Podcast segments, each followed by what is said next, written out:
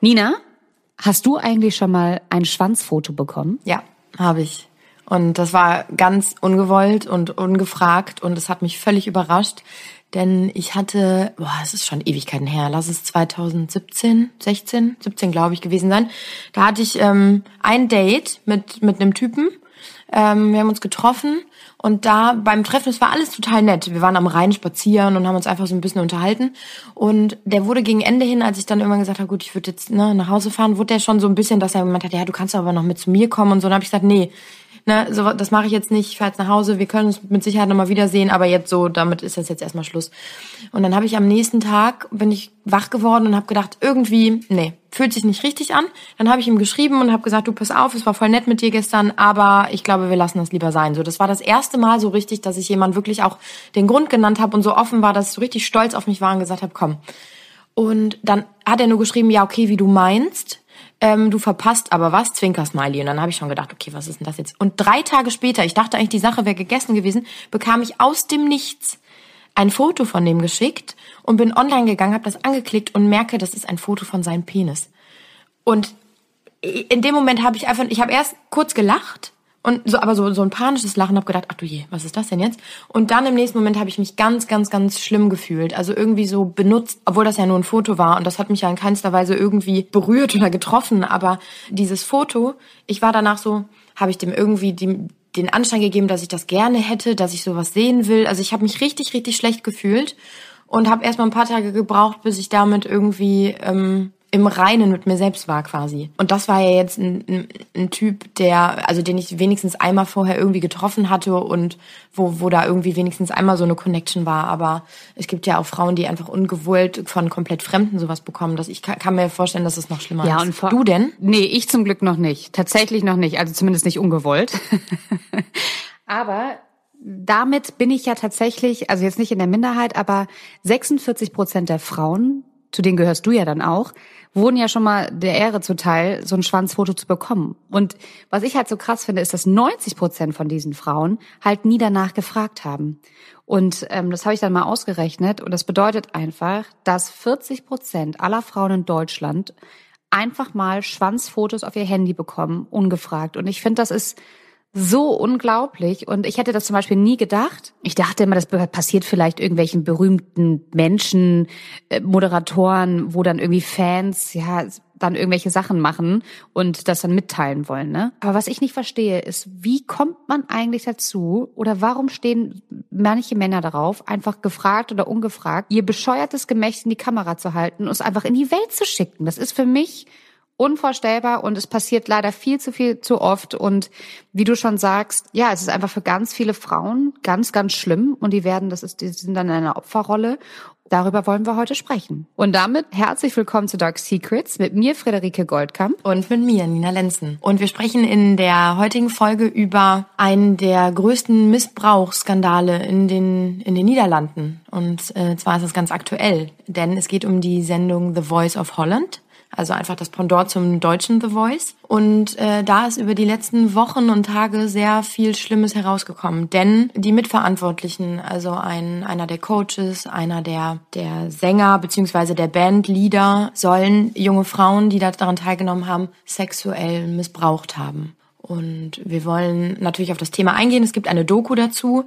Äh, aber dann wollen wir natürlich auch darüber sprechen, wie das einer, und deswegen reden wir auch in unserem Promi-Podcast darüber, denn eine der Frauen dieser Männer ist eine sehr berühmte Frau. Dann sprechen wir natürlich noch darüber, was sexuelle Gewalt und was sexueller Missbrauch, wann fängt es an und wann hört er auf und wie ist das überhaupt für die Frauen. Ja, ich würde sagen, Friedi, wir starten erstmal mit überhaupt, was ist eigentlich passiert.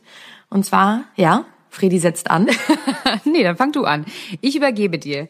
Hau raus. Okay, ich hätte jetzt einfach angefangen mit Jeroen Riedbergen. Jeroen Riedbergen ist der Leiter der Band sozusagen von, von The Voice of Holland. Das kennt man ja, die, die haben immer eine Band im Hintergrund und die machen mit den Sängern und den Teilnehmerinnen ähm, dort die Musik. Und Jeroen ist sehr einflussreich weil er halt eben einmal der, der Anführer dieser Band ist und aber auch, weil er eine sehr einflussreiche Familie hinter sich sitzen hat. Jeroen soll den jungen Mädchen ähm, nicht nur SMS geschrieben haben, sondern, und deswegen kommen wir auch eben auf diese Eingangsfrage, er hat ihnen auch Bilder von ihm, von seinem Penis geschickt. Und so ist es eben, dass über die letzten Monate da ganz, ganz krass ermittelt wurde in diesem Fall in Holland. Und es kamen ähm, ehemalige Opfer und Teilnehmerinnen zu sprechen, die alle anonym sind. Also die wollen alle nicht erkannt werden, bis auf eine. Da war dann eben am Set schon klar, dass, dass, dass er irgendwie teilweise wirklich auf die jungen Mädels halt auch stand. Ne? Also äh, die erzählen dann so Sachen wie, ich trug einmal bestimmte Klamotten zur Arbeit, die er anscheinend als sexy empfand. Während des Kontakts zur, äh, zu anderen Arbeitsangelegenheiten schrieb er mir, ob ich diese Kleidung doch noch mal anziehen könnte. Oder Jeroen hat mich per SMS gefragt, wie ich mich da unten rasiert habe. Er fragte, ob ich diskret sein könnte. Später schickte er mir ein Schwanzbild. Oder, und das ist auch richtig heftig, ich war 18, als ich bei The Voice anfing. Nach den Aufnahmen war ich wieder draußen und Jeroen kam kurz zum Reden vorbei. Als er wegging, sagte er mit einem Grinsen zu mir, ich habe einen sehr großen Schwanz. Das hat mich wirklich überrascht. Oder, eines der Mädchen, dem das passiert ist, kenne ich persönlich sehr gut. Er hat sich mit ihr in Verbindung gesetzt. Er hat ihr geschrieben, wie schön sie ist und plötzlich hat er ihr ein Schwanzfoto geschickt. Und das sind halt eben nur Beispiele von, ja, 40 Frauen, die sich äh, gemeldet haben und eben von solchen Erfahrungen am Set berichten. Ich finde, mir wird da irgendwie, mir wird da ganz anders, ne? Also ich finde, das ist ganz, ganz schlimm, was er da auch den jungen Kandidaten angetan hat und vor allem, wo dass er ja offensichtlich auch das Gefühl hatte, dass er den das sozusagen äh, antun kann, weil er in einer gewissen mächtigen Position ist. Er war ja, wie du schon gesagt hast, der Leiter der Band von ähm, The Voice und was ihn aber oder was ihm wahrscheinlich sehr viel Selbstbewusstsein gegeben hat, ist, dass er halt eben mit Linda de Mol zusammen war, ganz, ganz lange. Und Linda de Mol müsst ihr euch vorstellen, ist die Barbara Schöneberger Hollands. Die hat eine eigen, eigenes Magazin, das heißt Linda. Sie ähm, hat früher, vielleicht kennt ihr das noch, Traumhochzeit bei RTL moderiert in den 90er Jahren. Und dann hat sie den Domino Day moderiert und die war ganz lange in den 90ern, war sie so, so das Gesicht in Deutschland. Dann ist sie aber, nachdem Traumhochzeit abgesetzt wurde, zurück nach Holland und wurde da dann zur bestbezahltesten Moderatorin. Und Linda naja, war schon zweimal verheiratet und ähm, als sie dann 2007 den Jeroen kennenlernte, war sie eigentlich noch mit Sander Wale verheiratet. Mit dem hat sie auch zwei Kinder, aber das ist dann in die Brüche gegangen. Jeroen war eigentlich auch noch in einer Beziehung und ähm, die beiden haben sich dann ineinander verliebt und waren auch seit 2007 dann relativ skandalfrei zusammen. Die haben nie geheiratet, aber sie gelten, also waren eigentlich schon ja so ein holländisches Traumpaar. Ähm, sehr glücklich, relativ häufig in der ähm, Öffentlichkeit. Aber sie wirkten einfach so wie zwei Menschen, die sich ähm, gefunden haben. Und Linda de Mols Bruder, der spielt auch noch eine wichtige Rolle in dieser Folge, ist John de Mol. Und er ist so ein äh, Medienmogul. Der ist zwei Milliarden Euro schwer. Und er ist der Gründer von der Produktionsfirma Endomol. Und Endomol macht halt The Voice of Germany und auch andere berühmte Fernsehformate. Und genau, das bedeutet, der Jeroen war bei The Voice eigentlich, ich mache jetzt mal Anführungsstriche, nur der Bandleader. Ist natürlich auch super wichtig, weil er anscheinend seinen Job in der Hinsicht sehr, sehr gut gemacht hat. Aber so richtig Einfluss hatte er eigentlich nicht. Seine Frau war berühmt oder seine Freundin, seine Partnerin und sein Schwager. Das waren die, die sehr viel ähm, Einfluss hatten. Aber naja, man hat jetzt festgestellt, oder was wir jetzt durch diesen Skandal halt merken, ist, dass Jeroen sich viel einflussreicher verkauft hat, als er eigentlich war. Vor allem halt bei den äh, jungen Damen. Zumal die ja alle wussten, also das ist, wie du schon beschreibst, einfach eine der einflussreichsten Familien in den Niederlanden und alle Teilnehmer und Teilnehmerinnen dort wussten natürlich, dieser Mann, dieser Jeroen ist halt eben der Schwager von John de Mol, der Mann von Linda de Mol oder der Partner. Ähm, und dementsprechend hat er natürlich da auch irgendwie ganz normale logische Schlussfolgerung, hat er irgendwie da was zu melden. Ne? Also man kann sich das ja nur so vorstellen, okay, der, der, der, der ist irgendwie sauer oder dem passt irgendwas nicht, dann rennt er direkt zu seinem Schwager und sagt so, die soll rausfliegen. Aus der Nummer hier. Und so haben sich das wohl auch die Kandidatinnen gedacht. Denn es ist jetzt rausgekommen, auch durch diese Doku, also um das nochmal kurz zu skizzieren, was für ein Riesenskandal das einfach ist. Das war ungefähr, ja, knapp eine Woche her. Da kamen die ersten, ersten Schlagzeilen dazu raus und man wusste relativ schnell, oh je, oh das wird immer größer. Denn es wird diese Doku erscheinen und diese Doku, die Macher haben da sehr, sehr lange dran recherchiert und gearbeitet und haben wirklich diese Vorwürfe sehr lange verfolgt und haben dann auch irgendwann eine Anzeige geschaltet in, in den allgemeinen Tagesblättern in Holland und so, dass die Frauen oder an, oder Frauen, die daran teilgenommen haben an The Voice zwischen 2010 und 2021, dass die sich melden sollen. Und das war dann wirklich wie so ein Schneeballeffekt. Es wurde immer größer und größer, weil sich immer mehr Frauen meldeten. Und ähm, da sind die natürlich dann nachgegangen und haben auch alle Beteiligten angefragt. Und wir sprechen hier nicht nur von Jorun Riedbergen, sondern wir reden auch von Marco Bosato, das ist einer der Juroren auch, und Ali Buali, und der wird nur Alibi genannt. Die sagen einem jetzt vielleicht nicht direkt was, diese Namen, aber die sind halt Riesennummern in Holland. Also die sind so, dass die beide Wachsfiguren in Madame Tussauds stehen haben und so. Also das sind wirklich richtig fette Fische. Ähm, diese Wachsfiguren übrigens wurden jetzt auch schon wieder entfernt. Also so weit ist es schon gegangen. Und das ist klar, die haben da ihr Netz an, an Verantwortung und ihr Netz an Macht irgendwie ganz klassisch MeToo-mäßig ausgenutzt. Und diese anderen beiden Männer sind sogar so weit gegangen, dass sie Sex auch mit den Mädels hatten und so. Also dahingegen, ich sage jetzt jetzt in Anführungsstrichen, also bitte nicht falsch verstehen, ist das, was Jerun getan hat, nur ganz unten am Eisberg, ne? Oder die Spitze des Eisbergs, wie, wie man das jetzt sehen will. Aber ähm, nee, ganz unten, das macht Sinn, ja. Deswegen, ähm, und die haben da ganz lange dran recherchiert, eben diese Doku, die heißt Bu, Bös quasi, also B-O-O-S im Sinne von böse. Und die läuft nur online immer, dieses Magazin. Und wir haben natürlich alle auch äh, im Rahmen der Arbeit natürlich da richtig drauf gefiebert und drauf gewartet. Und die kam dann Donnerstag, vergangene Woche, um 16 Uhr online und hatte nach kürzester Zeit schon über Millionen Klicks. Und ich habe das mal verglichen mit den alten Videos und den alten Folgen von diesen Doku rein. Und die hat nie so viele, nie so viele Klicks bekommen. Also da siehst du schon dieses Ausmaß auch in Holland. Ne? Ja, das waren heute Morgen äh, neun äh, Millionen. Neun Millionen Menschen haben sich diese Doku angeguckt. Und einfach nur nochmal, was du, weil du gerade die Daten genannt hast, wann das angefangen hat. Das war mir ja so gar nicht bewusst, dass das 2010 anfing. Das heißt, er war seit mit Linda de Mol seit 2007 zusammen. Das heißt, seine ganze, die ganze Beziehung lang von den beiden hat er andere Frauen sexuell belästigt. Das muss man sich mal überlegen, was das auch für Linda de Mol bedeutet. Ne? Also angeblich wusste sie es nicht oder soll nichts mitbekommen haben. Wobei ich mich natürlich auch frage, kriegt man sowas wirklich nicht mit über zehn Jahre? Aber trotzdem, Fakt ist, er hat sie zehn Jahre lang einfach mit, ja, betrogen würde ich jetzt vielleicht nicht sagen, aber halt ein Doppelleben geführt, hatte ein dunkles Geheimnis und dieses dunkle Geheimnis war eben, dass er es extrem geil fand, bei der Show seine Macht auszunutzen und junge Mädchen in wirklich schwierige Situationen zu bringen. Weil auch einfach, indem er seine Macht ausgenutzt hat und den dann halt irgendwie geschrieben hat, ja, ähm, die natürlich auch total Angst hatten, gegen ihn vorzugehen. Und es war nämlich wohl auch so, dass er denen auch versprochen hat, ich kann dich weiterbringen. Ich helfe dir ins Finale zu kommen. Ich helfe dir so weit zu kommen, äh, wie du in dieser Show, ne? Also ich helfe dir halt ganz weit zu kommen, so.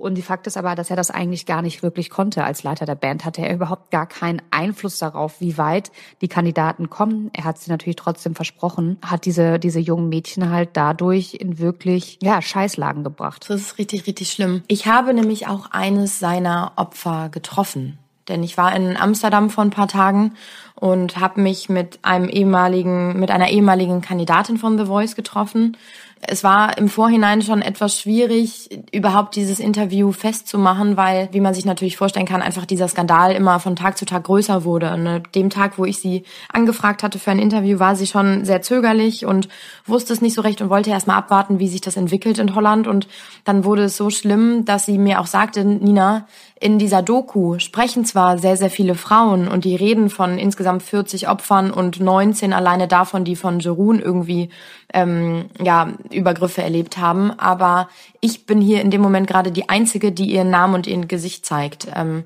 denn sie war montags schon, nachdem das alles so anfing, war sie im Fernsehen in einer Talkshow zusammen mit einer Freundin Und beide hatten dann eben davon berichtet. Und diese Freundin äh, zog sich direkt danach schon aus der Öffentlichkeit zurück und wollte nichts mehr damit zu tun haben, weil sie einfach dieses Medienecho auf einmal gespürt hat. Und das Mädchen, was ich getroffen habe, war sehr unsicher und sagte halt eben, ich habe Angst, dass das weitergeht und dass ich irgendwie dann Probleme bekomme, auch was meine Zukunft anbelangt. Und das ist absolut nachvollziehbar, um das schon mal vorwegzunehmen. Also ich habe währenddessen und war, glaube ich, auch noch nie in einem Interview so verständnisvoll und zurückhaltend, was Fragen angeht, weil ich immer gedacht habe, ich bin gerade sehr, sehr froh, dass sie überhaupt mit mir darüber spricht, dass sie mir einen Einblick gibt. Denn so habe ich das alles so ein bisschen verstehen können. Und das würde ich euch natürlich gerne weitergeben. Also das Mädchen hat 2016, 2017 bei The Voice mitgemacht und ist achte geworden.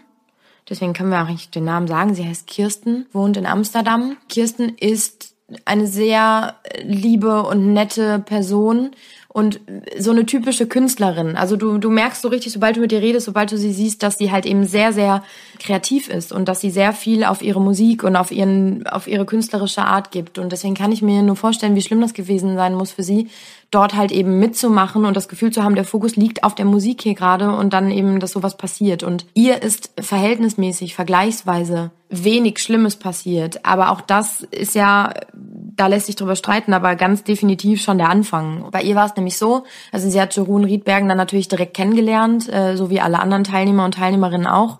Sagt auch über ihn, ich war froh, dass ich da mit ihm zusammenarbeiten konnte, weil er ist ein super Musiker. Also dass wir da schon mal das Verständnis haben, der hat bei allen Leuten, die da mitmachen, über die Jahre immer am Anfang ein hohes Standing gehabt dann ging es halt relativ schnell los, dass sie auch von Gerüchten am Set irgendwie schon hörte bei der Produktion. Also dass sie beschreibt es so, das waberte so durch die Luft wie so ein leichtes Parfüm, weil sie mir das sonst anders gar nicht beschreiben konnte und sagte halt eben irgendwie, es war so eine unausgesprochene Sache und immer mal wieder hörte man und schnappte man was auf und es ist einfach irgendwie so das Gefühl, okay, da ist was, aber keiner kann es richtig benennen, weil scheinbar ja auch niemand sich da irgendwie konkret zu geäußert und gemeldet hat und dann hat sie nicht weiter irgendwie darüber nachgedacht und dann kam für sie die eine Situation, die sie so beschreibt, es war einfach so, wie man sich so eine Produktion vorstellt, du rennst von einer Sache zur nächsten und irgendwie du musst schnell in der Maske sein, da musst du schnell im Fitting sein, da musst du auf der Bühne stehen und ja immer irgendwie auch funktionieren und performen. Und sie ist in so einer Art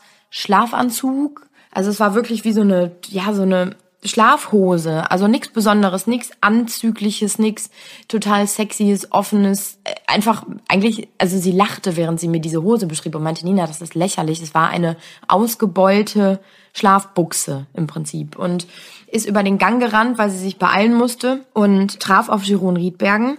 Die beiden waren allein in diesem Gang und er guckte sie nur an, guckte an ihr runter und sagte sowas übersetzt wie, boah, hast du aber eine geile Hose an. Und dabei guckte er dann so auf den Arsch und grinste. Und in dem Moment hat sie nur so gedacht, okay, irgendwie ein komischer Kommentar, der hier gerade nichts zu suchen hat. Aber im nächsten Moment, und das kann ich auch zu 1000 Prozent verstehen, war so, ach, aber komm, ist ja mhm. eigentlich gar nicht so schlimm. Und ja, würdest du was sagen? Nee. Ne?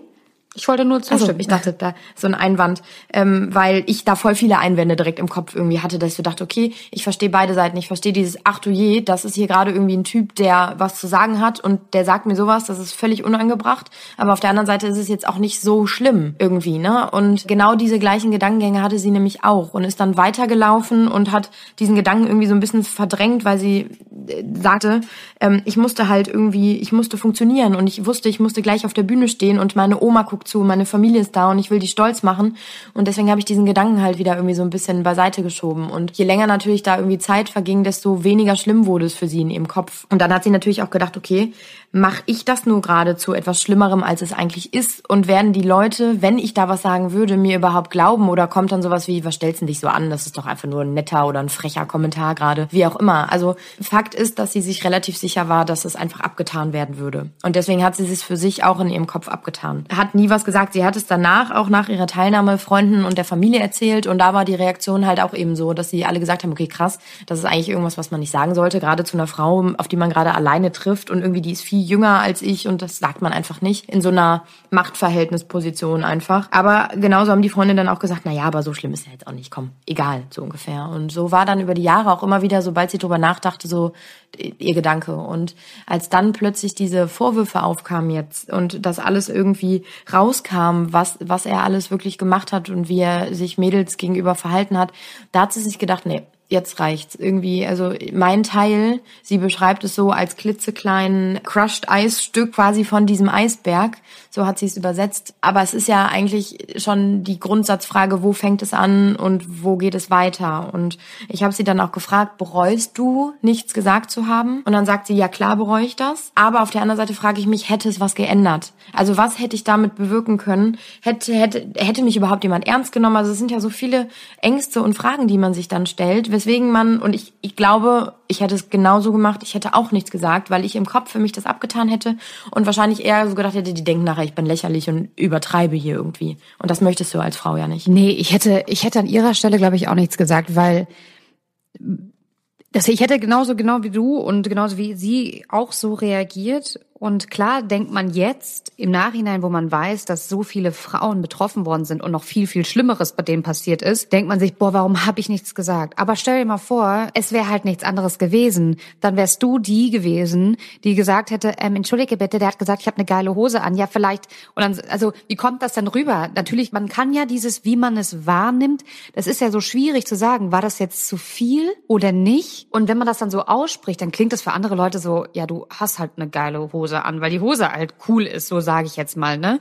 Und mir ist mal Ähnliches passiert und zwar im Schwimmen damals. Also ich war früher Leistungsschwimmerin und das hat mich gerade so dran erinnert, weil ich hatte einen Trainer, der naja, ich kann es gar nicht so richtig in Worte fassen. Es war halt, er hat, es war halt manchmal zu viel. Also beispielsweise, wenn ich ins Wasser gesprungen bin, hat er mir noch so einen Klapser auf den Arsch gegeben oder so. Und es ist, passiert ja häufig ganz oft im Sport, dass man so, ey, so ein Klapser irgendwie, ne? Aber irgendwie irgendwie hat sich das damals schon für mich, und ich war damals ähm, 15, 16, sich nicht richtig angefühlt, wo ich dachte so, boah, irgendwie ist das komisch. Irgendwie, nee, weiß ich nicht. Und dann hat er mir auch manchmal so Sachen zu mir gesagt, wo ich dachte so, es war nicht, es war nicht oft, also es war nicht so offensichtlich, weißt du? Es war halt nicht so, dass man sagen konnte, ah, ja, also das ist sexuelle Belästigung. Das war halt so ultra die Grauzone, wo ich auch dachte so, das ist irgendwie ist das seltsam. Oder bilde ich mir das gerade ein, Friedi, du bist gerade so super, du bist gerade einfach zu empfindlich, habe ich die ganze Zeit gedacht, so jetzt sei doch nicht so, mein Gott, das ist doch ganz normal, schau, der, der klappt den Männern doch auch auf dem Hintern so ungefähr, ne? Und habe das dann auch damals so für mich abgetan. Und irgendwann tatsächlich hatte ich auch mal was gesagt und mir hat keiner geglaubt, weil alle meinten, Friedi, so ein Blödsinn, warum sollte der das machen? Ja, Also ich bin voll auf die Schnauze damit geflogen, als ich es ausgesprochen hatte. Tatsächlich wurde ich dann auch aus der Mannschaft geschmissen. Aber 2012, das war dann, keine Ahnung, wie viel Jahre, das war dann so sechs Jahre später, stand der auf einmal vor Gericht, weil er ein junges Mädchen vergewaltigt haben soll und zum Sex gezwungen haben soll. Und da war der Moment, und ich glaube, diesen Moment hatte ähm, dein Inter deine Interviewpartnerin auch, wo alles Sinn ergeben hat. Das war so, oh mein Gott, ich habe es mir nicht eingebildet. Es macht so viel Sinn. Und alles, was du erlebt hast, macht, wird auf einmal so in das richtige Licht gerückt. Und ich werde dieses Gefühl niemals vergessen. Ich habe zu mir gesagt und zu meiner Mutter damals gesagt, guck, ich habe dir doch gesagt, dass ich nicht bescheuert bin. So, ich habe mir das nicht eingebildet, ne? Und es war so ein heftiges Gefühl und auch so gleichzeitig so befreiend, dass man halt weiß, oh mein Gott, ich bin nicht alleine. Und das ging dann, ich habe dann nämlich mal rumgehört, das ging nicht nur mir, sondern so ganz, ganz vielen Mädchen so. Und es war einfach äh, schön, sich da, was heißt schön, traurig schön, sich da zusammenzutun. Und deswegen finde ich das jetzt auch so toll, dass diese ganzen Mädchen jetzt nach vorne kommen und darüber sprechen, weil wenn ich ganz ehrlich bin, als ich mir das am Anfang die Schlagzeilen durchgelesen habe, ja, die, keine Ahnung, die haben anzügliche Textnachrichten bekommen. Da habe ich mir gedacht, mein Gott, ey, und die Presse macht schon wieder Missbrauch, Missbrauch, Missbrauch draus, wo ich dachte, also ich verbinde eigentlich im ersten Moment, in der ersten Intuition mit Missbrauch immer Vergewaltigung. Und ich glaube, es geht ganz vielen so, dass es immer körperlich sein muss. Aber das muss es ja gar nicht, sondern wir sprechen auch später noch darüber, wo Missbrauch genau anfängt. Das möchte ich jetzt gar nicht vorwegnehmen. Aber die Masse macht's dann einfach, ne? Und wenn man dann hört, okay, äh, ihr hat er ein Schwanzfoto geschickt, ihr hat er das und das versprochen, ähm, der hat er gesagt, du hast eine geile Hose an, der hat er gesagt, ich habe einen dicken Schwanz und dann hattest du mir noch von einer erzählt, Nina, das fand ich ja total krass. Möchtest du es selber sagen? Weil ich habe ja noch, weil ich habe ja noch vorher zu Nina gesagt, nur für euch zum Hintergrund, dass ich dachte, boah, Nina, also ich habe vor dieser Folge gesagt, machen wir jetzt hier wieder mehr draus, als es eigentlich ist? Ist das einfach nur ein Spast, der mal dirty SMS verschickt, sage ich jetzt mal, ja. Aber äh, Nina hat dann gesagt, nee, äh, so ist es nicht, weil es ist doch ähm, ja, eigentlich sehr viel schlimmer. Denn ähm, eine Freundin auch von, von dem, dem Mädchen, das ich getroffen habe, die war 2018 bei The Voice und die hat eben auch am Montag, das war das Mädchen, was am Montag auch dann direkt darauf in dieser ähm, Talkshow war, das einmal ausgesprochen hatte, was sie vorher nie erzählt hatte, auch ihrer Freundin nicht und dann aber merkte, ach du je, hier passiert gerade so Schlimmes, ich will jetzt hier wieder raus aus dieser ganzen Mediengeschichte vor allem.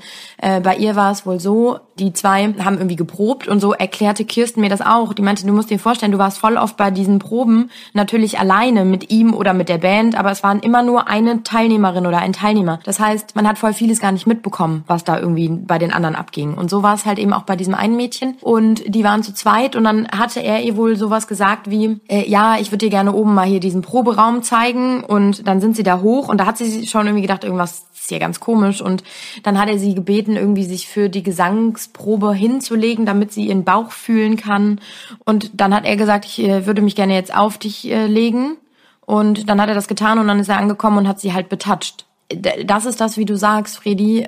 Vielleicht irgendwie, es fängt an mit einer Sache und dann geht es einfach weiter. Und vielleicht ist das auch in seinem Kopf. Vielleicht hat er auch angefangen mit einer sexuellen blöden, lächerlichen Bemerkungen und hat gemerkt, ach ja, die Reaktion ist ja jetzt gar nicht so schlimm und dann geht es weiter. Dann folgt eine SMS und dann folgt eine Einladung aufs Hotelzimmer und dann folgt dann irgendwann tatsächlich die physische Angrapschen, Betatschung irgendwie. Und ähm, ich finde eine Sache voll interessant, die du eben gesagt hast. Und zwar habe ich da nämlich auch mit meiner Interviewpartnerin drüber gesprochen. Äh, ab dem Moment, wo man diesen Gedanken in seinem Kopf hat und wenn es nur für drei Sekunden ist, mh, mm, das fühlt sich aber gerade nicht richtig an oder oh, das ist jetzt aber gerade irgendwie ein Stück zu weit. Ab da sollte man eigentlich schon irgendwas sagen, weil klar kann man überreagieren und klar gibt es empfindlich und man muss auch wirklich aufpassen, dass man jetzt nicht durch die durch die Straßen rennt und sagt, der war jetzt sexuell übergriffig und der und weiß ich nicht, ne? Also das ist eine ganz ganz ganz enge und ganz äh, schmaler Grad. Aber trotzdem finde ich es wichtig eigentlich, dass wir in so einer Kultur und in so einem Bewusstsein irgendwie groß werden, dass, dass Frauen sicher sein können, ab dem Moment, wo sie wirklich und vielleicht nicht im ersten Moment, sondern dann vielleicht äh, zwei, drei Tage später, wenn sie das Gefühl haben, boah, irgendwie immer noch, das fühlt sich einfach nicht cool an, was, was da passiert ist, dass man wenigstens das Gefühl hat, man kann mit irgendwem drüber sprechen. Ja, aber da musst du auch echt aufpassen, weil, äh, jetzt, wir gehen jetzt mal immer davon aus, dass Männer und Frauen, ne? Es kann natürlich auch genauso gut sein, dass äh, Frauen Männer äh, belästigen. Aber jetzt gehen wir mal weiter von dem Fall aus. Jetzt stell dir mal vor, irgendwie ein Typ sagt zu dir, und das ist mir auch schon passiert, äh, ich hatte irgendwie so hochhackige Boots an, hatte so eine enge Skinny Jeans an, dann noch ein enges Toberteil, so ein Gürtel und es sah so ein bisschen rock. Also ich fand's rockig, ich, also ich wusste, das ist figurbetont, aber ich fand's cool, ne? Und dann war ich im Büro auf dem Flur und dann kam nur so von hinten so ein, so ein Pfeifen, so ein richtig anerkennender Blick, so, so richtig so, damn, Freddy, ne? Mhm wo ich nur dachte so, äh, okay, irgendwie nicht angebracht. Also hatte ich wieder dieses Gefühl, aber du, du kannst doch dann nicht direkt irgendwo hinrennen. Weißt was ich meine? Weil vielleicht war, wollte er auch nur so ein, ey Freddy, boah, einfach mal aussprechen, sieht halt rattenscharf aus. Und wenn er, schau mal vor, der, die Person, die das sagt, ob Männlein, weiblich oder was auch immer, da keinen Hintergedanken hat, die Person aber das falsch versteht und sagt, äh, ja, der hat mir hinterhergepfiffen, ich fühle mich sexuell belästigt, wo kommen wir denn dann hin? Also das ist, das ist ja das Schwierige, so, wo, wo, wo fängt das an, wo hört das auf? Ladies and Gentlemen, About the Beatles, der Podcast zu den Fab Four mit Malte Asmus. Die Beatles, Baked Beans, ein Scharlatan und der KGB. Diese vier Dinge gehören zu den Erlebnissen, die die Fab Four im Februar 1968 in Rishikesh im Ashram des Maharishi Mahesh Yogi hatten. Auf einem Trip, der ihr Leben grundlegend ändern sollte, aber auf dem sie sich vielleicht das letzte Mal zusammen wirklich wohlfühlten. About the Beatles. Jetzt überall, wo es Podcasts gibt. Ich ähm, kann Männer verstehen, die sagen, ich habe total Angst, überhaupt irgendwas zu sagen, weil gefühlt schreit jeder direkt Me Too, ja. Und ich habe auch kann auch Frauen verstehen, die sagen, ich habe auch Angst, irgendwas zu sagen, weil ich will nicht diejenige sein, die direkt Me Too schreit. Ne? Und es ist einfach so eine unglaublich schwierige und äh, verzwickte Situation. Wir werden auch später noch ich habe mir zwei Lösungsansätze überlegt, über die wir gerne noch diskutieren können. Aber um jetzt nochmal bei The Voice zu bleiben, irgendwie wundert es mich nicht tatsächlich, dass sowas passiert. Ähm, dass in einer riesigen Show, wo, wo junge Menschen hinkommen mit großen Träumen, dass es irgendwelche Arschlöcher gibt, die das komplett ausnutzen. Wundert mich überhaupt nicht, weil das ist ja wieder dieser klassische Fall von, über den wir ja schon ganz oft gesprochen haben, dass der Grund für, für, für sexuellen Missbrauch oder sexuelle Belästigung ist ja ganz oft diese, dieses Machtgefühl und diese Dominanz, die die Person dann über die andere Person hat. Und das ist ja wieder so ein klassisches Beispiel, ich bin klein und ich will da ganz oben hin und ich weiß überhaupt nicht wie. Und dann steht da jemand, der sagt, hey Süße, komm, ich zeig dir es. Weißt du, so durch mich, ich bring dich ganz groß raus.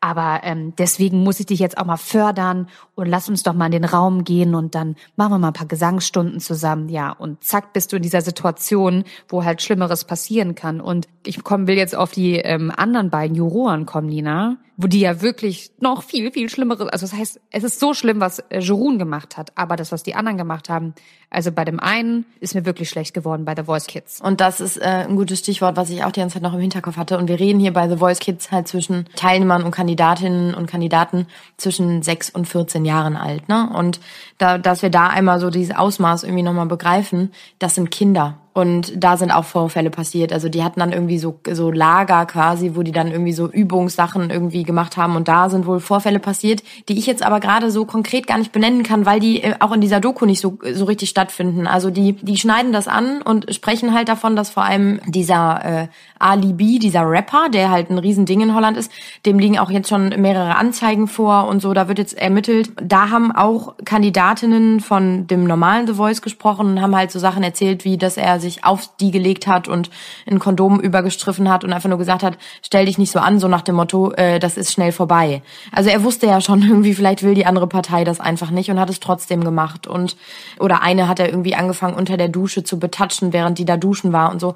Also es ist, wenn man das hört, es ist grauenhaft, man kriegt Gänsehaut irgendwie und denkt sich so, wie kann sowas über so viele Jahre so unbekannt sein? Ne? Der Marco Borsato, das ist ja der andere, also von der Dreier-Crew, ähm, der wurde nämlich auch angezeigt wegen unsittlicher Berührung. Also bei ihm war es so, dass eine 22-Jährige ihn am 19. Dezember angezeigt hat bei der Polizei und sie war halt damals 15, als er sie belästigte. Er streitet das natürlich ab, aber er soll halt irgendwie Affären mit The Voice-Kandidatinnen gehabt haben und halt bei The Voice Kids Minderjährige angefasst haben, also die einen Arsch gegrapscht haben und, und sowas, was ja auch einfach so abartig ist. Aber auch in dem Fall sieht man mal wieder, sie war 15, sie hat sieben Jahre gebraucht. Sieben Jahre. Das ist halt, viele sagen ja immer, warum kommst du jetzt erst damit? Ja, ich glaube, für viele ist es einfach so ein Prozess, um auch zu verstehen, was da passiert und was ich so krass finde, ist einfach, dass scheinbar bei The Voice Holland in dieser ganzen Struktur so viel Raum gelassen worden ist für Missbrauch und dass einer, der große Chef, das nicht mitbekommen haben, äh, mitbekommen haben soll, und zwar John DeMol. Er ist ja der Boss von allem, der Bruder von Linda de Mol, dieser Medienmogul, von dem ich am Anfang gesprochen habe. Und er sagt, er wusste erst seit April 2019 von diesen Missbrauchsfällen, beziehungsweise auch nicht von mehreren, sondern nur von einem, weil nämlich ein Opfer mit der Mutter zu ihm ins Büro gekommen ist und davon gesprochen hat.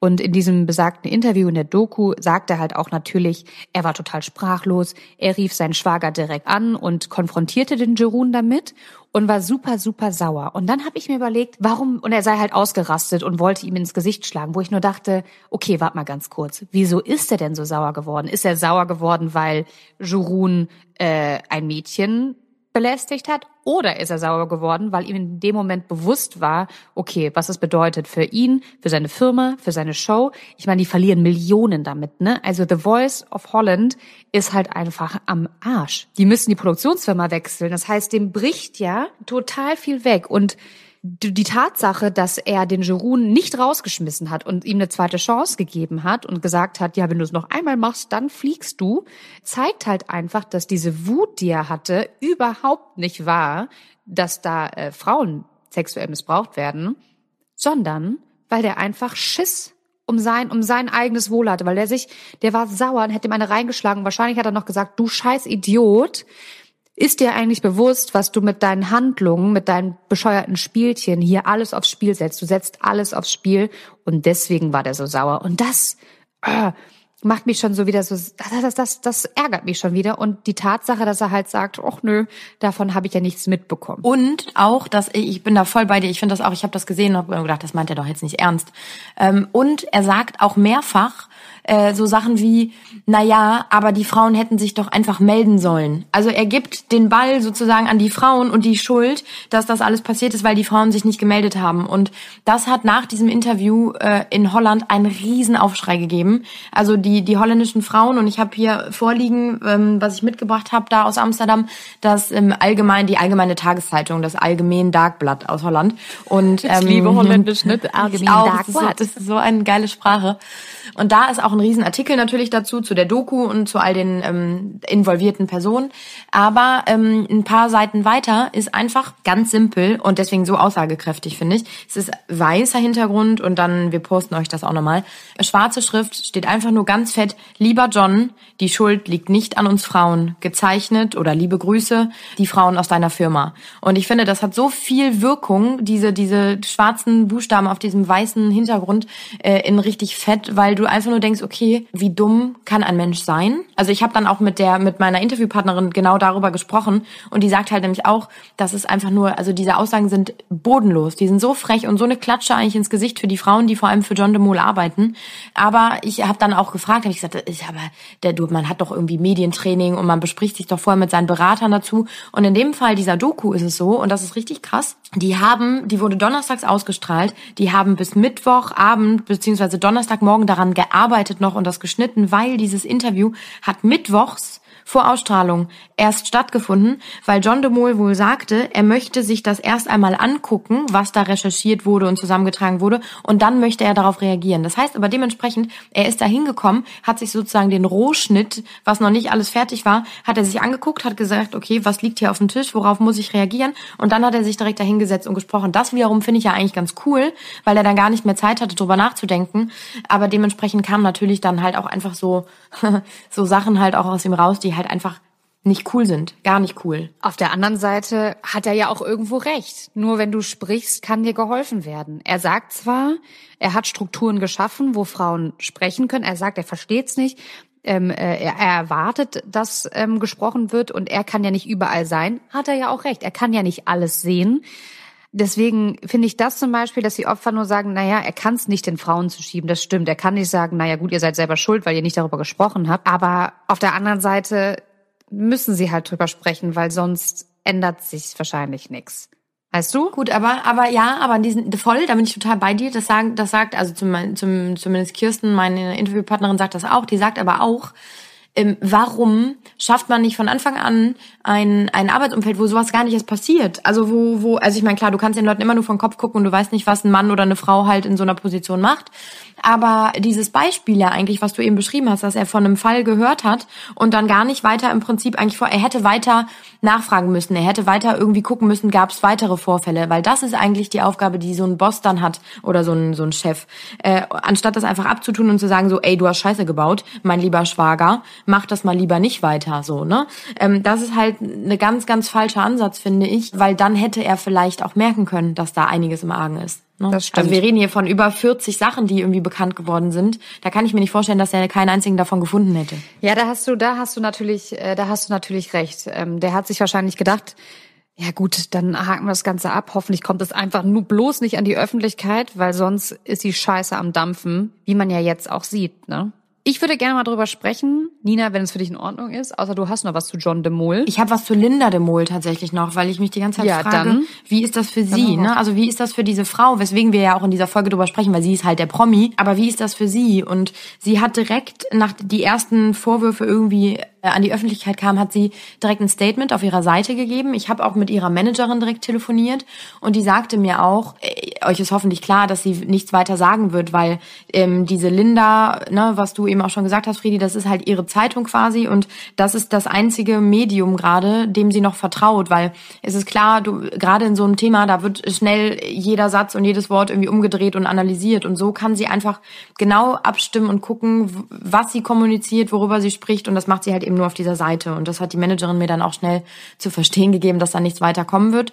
Und so kam dann aber das erste Statement. Und da schrieb sie halt eben, wie leid ihr das alles tut und würde in einem Albtraum leben und auf den, aus dem sie gerade auch erstmal nicht mehr aufwachen würde und er wäre schon bei ihr ausgezogen, sie hätten sich getrennt, sie, sie würde das weiter beobachten und sich dann auch nochmal dazu melden, aber erstmal wäre ihr Herz gebrochen und weiß ich nicht was. Also wirklich ganz, ganz schlimm und man hat so direkt das Gefühl, was tut einem einfach total leid. Und ein paar Tage später kam dann ein weiteres Statement, das war noch länger und dann kam, da waren dann Sätze drin wie mein Herz weint um all die Frauen und sie beschreibt dann aber auch mehrere Situationen, dass sie schon Nachrichten und, sage ich jetzt mal, An Anschuldigungen bekommen hat von Leuten, die sagen, wir können uns nicht vorstellen, dass du nichts davon wusstest. Weil dann ging auch, äh, ging auch in den Medien rum, dass Jerun scheinbar eine Therapie gemacht haben soll. Also das war auch noch ein ganz wichtiger Punkt. 2016 äh, ist die Rede von, von einer Therapie bei ihm gewesen, von, von der Linda auch scheinbar wusste. Da gab es wohl auch schon mal eine kleine Trennung bei den beiden. Dann hat er diese Therapie gemacht und dann sind die wieder zusammengekommen. Das weiß weiß man aber nicht, weil das natürlich niemand jetzt bestätigt oder irgendwie abstreitet. Aber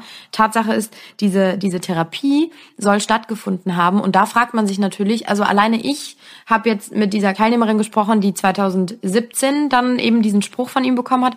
Und ihre Freundin, die betatscht wurde von ihm in diesem Proberaum, das war 2018. Das heißt, das sind beides Vorfälle, die nach der Therapie passiert sind. Und da fragt man sich, okay, was, was war das für eine Therapie und was hat die überhaupt gebracht? Also die, die hat wahrscheinlich äh, relativ wenig gebracht, wie man gemerkt hat. Aber also ich finde, man muss jetzt mal unterscheiden. Also ich kann mir auch nicht vorstellen, dass Linda de Mol gar nichts gewusst hat. Aber was hat sie nicht gewusst?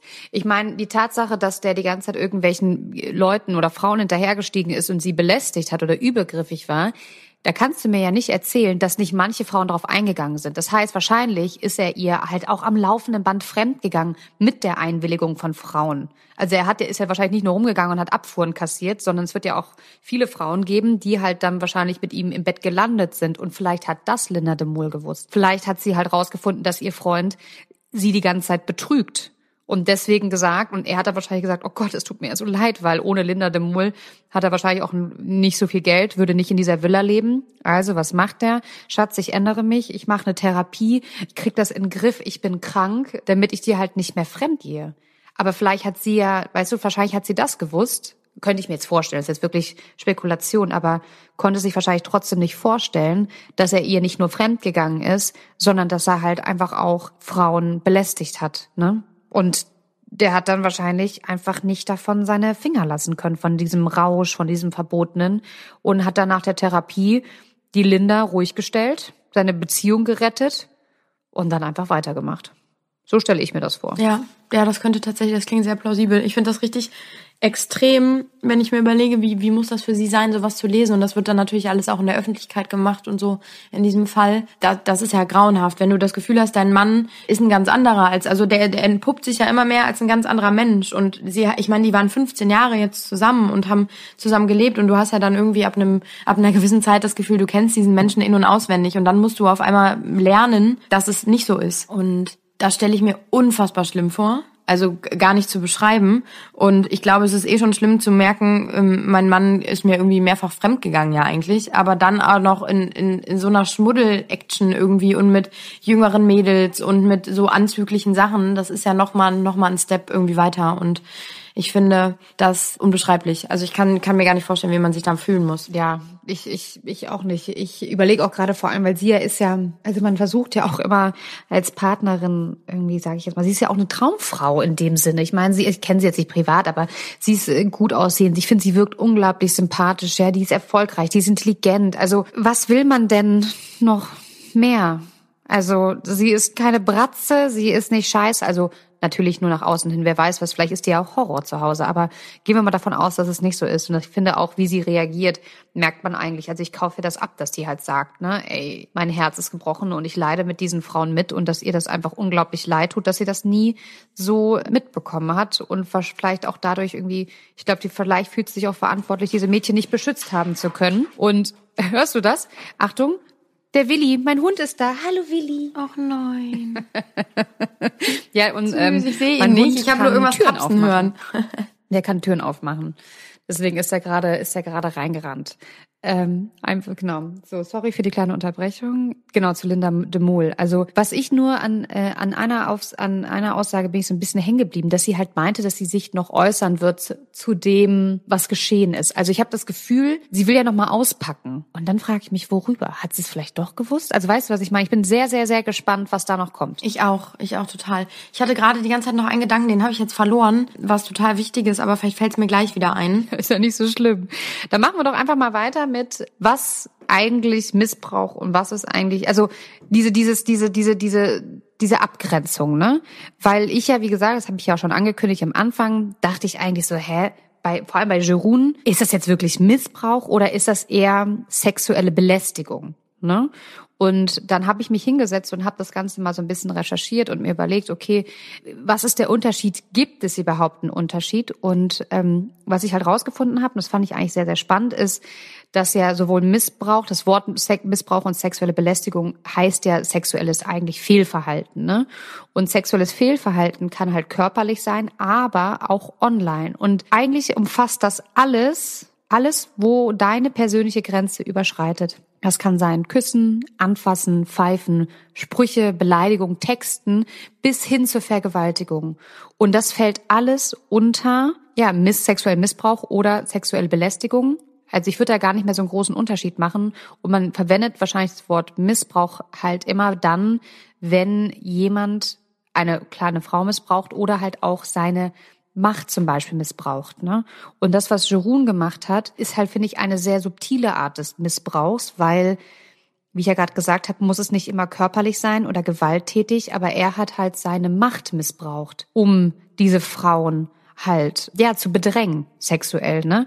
Und das fand ich halt irgendwie nochmal ganz spannend, weil in meinem Kopf war immer, sexueller Missbrauch hat was damit zu tun, ich werde angefasst, ich werde, ja, gewalttätig irgendwie, ähm, ja, dieses Körperliche halt. Und ich fand sehr, sehr, sehr, sehr spannend, dass das gar nicht der Fall ist. Du kannst sozusagen auch missbraucht werden, ne, durch einen Dickpick. Das fällt auch schon unter sexuellen Missbrauch. Ich habe mich das in meiner Vorbereitung jetzt auch für dieses Interview auch die ganze Zeit schon gefragt, weil generell ist ja, und das kommt ja bei uns beiden, wir reden da jetzt schon die ganze Zeit drüber, so, ab wann fängt das an und ab wann sollte man sich vielleicht irgendwie zu Wort melden und wann ist es nicht richtig. Und ich habe mit Kirsten da auch drüber gesprochen und habe ja auch gesagt, so, ab wann findest du, sollte das quasi sozusagen klar sein und ab wann ist da, es gibt ja da vielleicht auch eine persönliche Grenze, die jemand schlimm findet und jeder ist da anders. Also vielleicht jede zweite Frau würde bei so einem Kommentar sagen, ach komm, leck mich doch am Arsch, äh, alles nicht so schlimm. Aber jede andere Frau dann wiederum würde sagen, okay, nee, das finde ich jetzt schon ganz schlimm. Das ist das, was ich meine. Also ich glaube, es sollte irgendwie einfach das Gefühl, man sollte das Gefühl haben können äh, und nicht direkt jetzt irgendwie zu, zur Polizei oder zu seinem Boss rennen und irgendwie sagen, hier, so wie dein Kollege da jetzt auf dem Gang irgendwie einen Kommentar zu deinem Outfit gemacht hat. Aber ich finde trotzdem, in so einem Moment solltest du zum Beispiel dann das Gefühl haben, ich kann das einer Freundin erzählen, ohne dass die mich anguckt und sagt immer, du hast du doch nicht mehr alle, übertreib doch nicht. Also man muss irgendwie das Gefühl haben, dass man verstanden wird und dass dieses Problem im, im Großen und Ganzen halt eben einfach stattfindet und dass man da vielleicht auch im Unternehmen und äh, auf der Arbeit offener irgendwie mit umgeht und halt eben den Frauen das Gefühl gibt, wenn irgendwas ist, bitte kommt zu mir. Und so wie es jetzt John de Mol halt wahrscheinlich nicht gemacht hat. Er hat vielleicht irgendwie kurz gesagt, wenn irgendwas ist, meldet euch. Und dann hat sich eine gemeldet und er ist nicht weiter drauf eingegangen. Und das ist falsch. Und ich finde einfach so wie du schon sagst, sexueller Missbrauch und Machtmissbrauch fängt dann an ab dem Moment, wo es ein Machtverhältnis gibt, wo einer, ob jetzt Mann oder Frau, ist ganz egal, über einer anderen Person steht und halt eben dieses Verhältnis einfach und diese diese Beziehung quasi so ausnutzt, dass die andere Person irgendwie in, in eine doofe Situation kommt. Genau, genau. Und ich finde, da muss man auch noch mal eine Grenze ziehen zu Belästigung. Also Belästigung, sexuelle Belästigung ist für mich nicht gleich mit Missbrauch, ne? Weil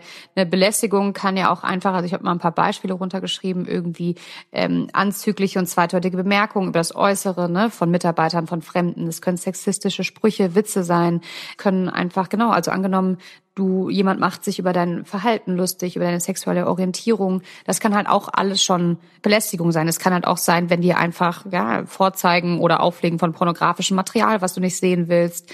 Ja, oder oder auch wiederholte unerwünschte Einladungen, ne? Und Annäherungsversuche, die du einfach nicht willst. Also es geht eigentlich wirklich immer darum, dass äh, deine persönliche Grenze überschritten wird. Und ich finde, das ist auch völlig in Ordnung, dass jeder diese persönliche Grenze die für sich definieren kann und dann auch darüber sprechen kann. Aber ihr merkt ja schon alleine, dass ich finde, diese ganzen Begrifflichkeiten von sexuellem Fehlverhalten auseinanderzuhalten, ist ja schon nicht so, nicht so easy. Also es ist ein wahnsinnig äh, komplexes Thema und was aber eigentlich immer überall dahinter steht, ist halt immer dieses die Ausübung von Macht und Dominanz. Ne? Also sexuelle Belästigung oder Missbrauch hat oft überhaupt nichts mit Erotik oder sexueller Anziehung zu tun. Ne?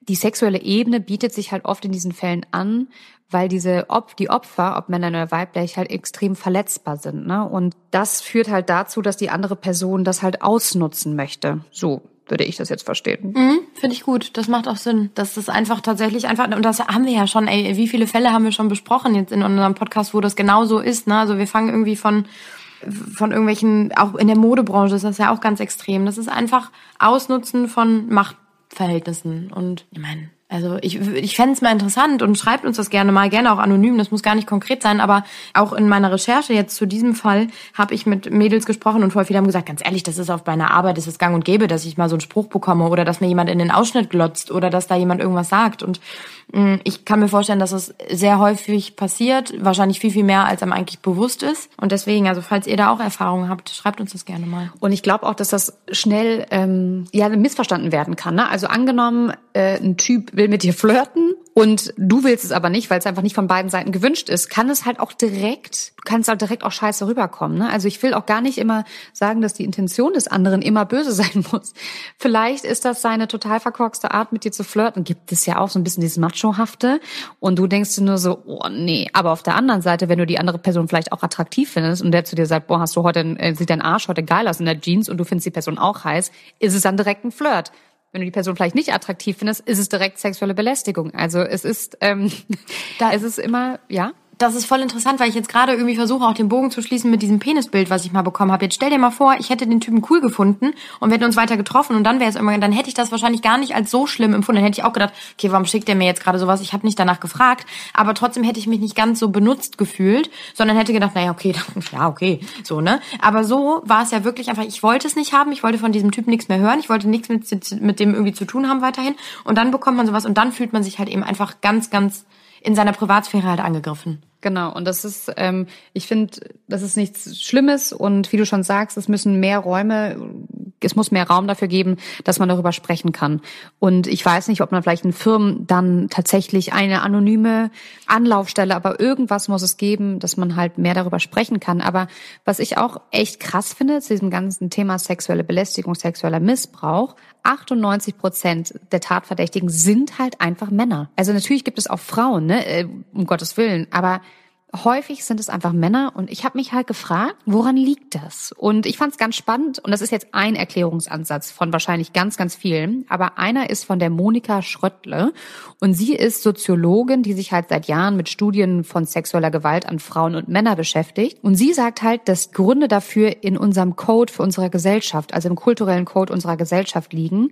Sie sagt halt, Männer haben ein Gefühl, was die Gesellschaft von ihnen erwartet und sie sagt, diese Stereotypen sind das Problem. Wir können das Problem nicht lösen, wenn Männern nicht erlaubt wird, nicht männlich zu agieren. Und es gibt, das fand ich eigentlich ganz spannend. Und das, ein Genderforscher sagt das nämlich auch, dass ein Mann, der, der Jens von Tricht, er sagt, zum Beispiel Feminismus würde auch gut für Männer sein, weil wir ja ganz extreme Vorstellungen davon haben, was ist eigentlich männlich und was ist eigentlich weiblich. Und das ist ja total von unserer Gesellschaft geprägt. Also zum Beispiel Männer sollen stark und dominant sein und sie müssen Frauen beschützen, ne, irgendwie so beschützen oder sie müssen, oder Frauen sind eher, sagen wir es anders, Frauen sind eher so beschützenswert und sie sind irgendwie die Lieben und die Kleinen und mehr die Opferrolle. Und Männer sind halt eben einfach die großen, starken Machos und bei denen wird's halt auch eher mal akzeptiert, wenn sie Gewalt ausüben weil das halt eben männlich ist. Es ist nicht sehr weiblich, Gewalt auszuüben. Ne? Und vielleicht muss man auch einfach mal anfangen, sich über diese Rollenbilder zu überlegen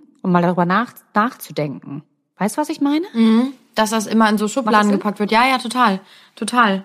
Ähm, mir fehlt ja jetzt gerade so ein bisschen der, der Ansatz, wie man das irgendwie dann lösen könnte. Ne? Wahrscheinlich gibt's da keinen, weil sonst gäbe es den schon. Aber ich habe da tatsächlich noch was Interessantes zu gelesen, weil das habe ich mich nämlich auch gefragt. Also ich habe dann gelesen so, naja gut, aber inwiefern tragen denn diese Rollenbilder dazu bei, dass Sexismus und sexualisierte Belästigung in Deutschland, dass es das überhaupt gibt. Ne? Und dann habe ich mir überlegt, jetzt stell dir mal vor, wenn halt Männer in Umkleidekabinen, es gibt doch immer diesen Locker, äh, Locker Room Talk Donald Trump, bestes Beispiel, ne? Ähm, man sagt ja, dass Männer häufig in Umkleidekabinen irgendwie abfällig über Frauen reden und sagen, boah, die geile Alte, die habe ich geknallt, keine Ahnung. Und also führt das nicht dazu, wenn Männer eh schon immer so über Frauen sprechen, immer jetzt in Anführungszeichen, dass sie vielleicht auch Frauen abwertend behandeln? Und jetzt stell dir mal vor, das wäre anders und sie würden dann, wenn ein Typ sowas sagt, auch mal von anderen Männern dazu kritisiert werden. Dass sie halt sagen, mal, was redest du da eigentlich für eine Scheiße? Ja. Und sie halt, also es ist jetzt diese Rollenbilder, das ist jetzt wirklich extrem in Schubladen gedacht. Ne? Also die Schublade ist jetzt wirklich, Frauen sind die Opfer und Männer sind die übelsten Machos und Arschlöcher. Das ist natürlich einfach nicht so. Aber vielleicht ist es noch ganz häufig so, dass ein Mann halt denkt so, ey yo, ich bin der coole, starke, ich hab die geknallt. Und vielleicht wird es auch einfach mal helfen, wenn dann man von davon wegkommt und auch die Männer davon wegkommen und es mal Männer auch häufiger andere Männer kritisieren und sagen, hör mal, du Spacko, sprech nicht so über die oder über deinen One-Night-Stand und nicht immer nur weggucken. Das machen die aber ja vielleicht auch schon, das weiß man ja gar nicht, ne? Weil ich könnte mir jetzt zum Beispiel vorstellen, dass sowohl dein Freund als auch mein Freund, wenn da irgendjemand so gemeint dann würden die direkt sagen, ey, sag mal, red nicht so. Aber man weiß ja nie, wie die, die dann jeweils reagieren, dass die dann vielleicht sagen, ach, was willst du denn, du Waschlappen? Oder weißt du, also dass man direkt da wieder runtergemacht wird, dass das so ein umgekehrtes Ding ist, wie jetzt, dass man sagt, okay, jede Frau, die schon mal so einen Spruch hört, denkt sich, komm, halb so wild, ich werde das eh nicht ernst genommen. Also das ist ja dann auch wieder so ein Fall. Dann sagt man was, was, das wird nicht ernst genommen und man wird dann als der Loser oder der Spaßverderber, das will ja auch keiner sein. Deswegen, ich glaube tatsächlich, das Problem liegt eher daran, dass da manche Männer, und das ist ja irgendwie schon wieder das Phänomen, und genauso Frauen, klar, ne, also das, äh, das müssen wir immer wieder betonen, aber in dem Fall waren es jetzt eben auch Männer, dass die da ihre Macht so krass ausnutzen, dass die halt eben dieses Gefälle erzeugen. Dass da jemand quasi in so einer Abhängigkeitsfunktion steckt und, und er, und der Mann oben quasi oben drüber, dass der davon einfach profitiert. In jeglicher Hinsicht. Ob er jetzt seine sexuellen Vorlieben und seine Gedanken irgendwie ausleben kann, indem er so, so SMS oder so Sprüche irgendwie klopft äh, und dann halt auch eben weitergeht. Und ich glaube, da, da muss irgendwie geguckt werden, dass das halt einfach nicht passiert. Und ich finde, in meinen Augen fängt das damit an, wenn du von einer Sache hörst und wenn sie noch so so klein ist eigentlich. Ne? Also in dem Fall war es ja irgendwie ein Mädchen, die zu John de Moore gegangen ist und gesagt hat, sie hat äh, Nachrichten von ihm bekommen. Ist jetzt egal, ob was für Nachrichten, aber wenn da ein Mädchen sitzt und sagt, ich habe mich nicht wohlgefühlt damit, dann muss man da irgendwie eine Lösung finden und nicht einfach den Betroffenen, den den handelnden Menschen zu sich einladen, den kurz eine Runde anschreien und dann ist alles wieder gut. Ja, das sehe ich, ähm, das sehe ich ähnlich. Ich glaube nur, dass das echt schwer ist, weil ja, wie stellst du dir das vor? Dann sag gehst du zu, also jetzt bleiben wir mal bei im Büro, dann gehst du zu deinem Chef und sagst du mal, oder gehst äh, vielleicht gehst du nicht zu deinem Chef, vielleicht gibt's ja eine Anlaufstation, wo man hingehen kann. Dann kannst sagst du zu der Vertrauensperson dazu, es gibt einen Kollegen XY und der macht immer immer Sprüche und ich fühle mich dabei nicht wohl. Der überschreitet für mich eine persönliche Grenze. Ja, okay, dann geht wie, wie läuft das dann ab? Geht die Vertrauensperson dann zu dem und sagt, hör damit auf, du, du, du? Dann weiß er ja aber auch direkt, wer das war. Was passiert dann in dem kollegialen Zusammenarbeit? Der wird ja dann nicht weiterhin also vielleicht fängt er an, sie zu meiden oder vielleicht wird er sauer. Also was zieht es halt nach sich? Was für ein krasser Stress, ja? Und vor allem, wenn die Person über dir steht, stell mal vor, du, dir steht eine Beförderung zu und du denkst dir so, oh Gott, ja, nee, das sage ich jetzt aber lieber nicht. Ey, ich verärgere den doch dann. Also es ist echt, ich habe da äh, keine Lösung für. Ich kann es nur nachvollziehen, dass, also ich habe da auch viel drüber nachgedacht, wie würde ich reagieren? Ich persönlich. Ey, und auch so in, in diesen ganzen Epstein-Fällen und so. Also jetzt mal ganz im Ernst wenn ich irgendwann mal und hoffe, dass ich nicht in so eine Position komme und es darum geht, dass irgendwer Mächtiges, der wirklich Einfluss auf mein Leben haben könnte, meine Karriere haben könnte und meine, hätte die Macht, meine Karriere zu zerstören, ne? Ich weiß nicht, ob ich, ob ich mich krass wehren würde, wenn ich ehrlich bin. Weil stell mal vor, da würde ich lieber sagen, ey, dann gehe ich den Weg des geringsten Widerstandes, ey, komm, dann lass ihn halt, ja. Aber dann habe ich halt nicht den Rest meines Lebens krassen Stress. Also es ist jetzt nur, ich weiß, es ist nicht sehr stark, aber ich kann diese Frauen einfach sehr gut nachvollziehen, die einfach sagen, Haken dran machen, weitermachen. Ich möchte nicht, dass ein, ein Erlebnis und eine bescheuerte Situation mein ganzes Leben bestimmt. Und das ist einfach das Schreckliche, wenn, wenn es halt von einer Person passiert, die mächtiger ist als du, dass wenn du dich gegen den auflehnst oder die auflehnst, kann es halt sein, dass halt, ja, keine Ahnung, das echt nicht so einfach ist, ne? Definitiv. Deswegen würde mich sehr interessieren, wie das bei euch ist. Habt ihr vielleicht auch auf, auf euren Arbeitsstätten irgendwie so Anlaufpunkte? Gibt es da irgendwas? Weil es wird ja immer bewusster. Durch MeToo natürlich auch vor ein paar Jahren ist das einfach viel, viel mehr Thema, was ja schon gut ist. Also man sieht ja eine Entwicklung irgendwie. Deswegen würde mich das mal interessieren und vielleicht auch eure persönlichen Erfahrungen natürlich, wenn ihr die teilen wollt. Und dann bin ich natürlich jetzt weiter gespannt, was Linda de Mol nochmal sich da und was dann vielleicht noch rauskommt und wie es weitergeht in dem Fall. Absolut. Ich auch. Ich bin auch gespannt. Ich bin gespannt, was mit ihm passiert.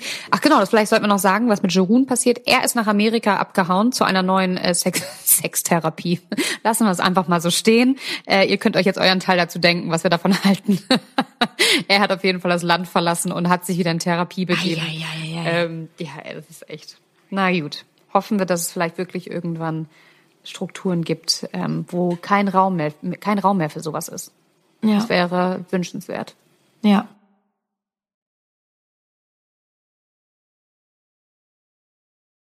Nö, und nochmal ganz kurz zu diesen Rollenbildern. Das war jetzt, das war sehr überspitzt gesagt. Ich war, es gibt ganz tolle Männer und es gibt auch ganz tolle Frauen. nicht jedes Frau ist ein Opfer und nicht, jedes, nicht jeder Typ ist ein Arschloch.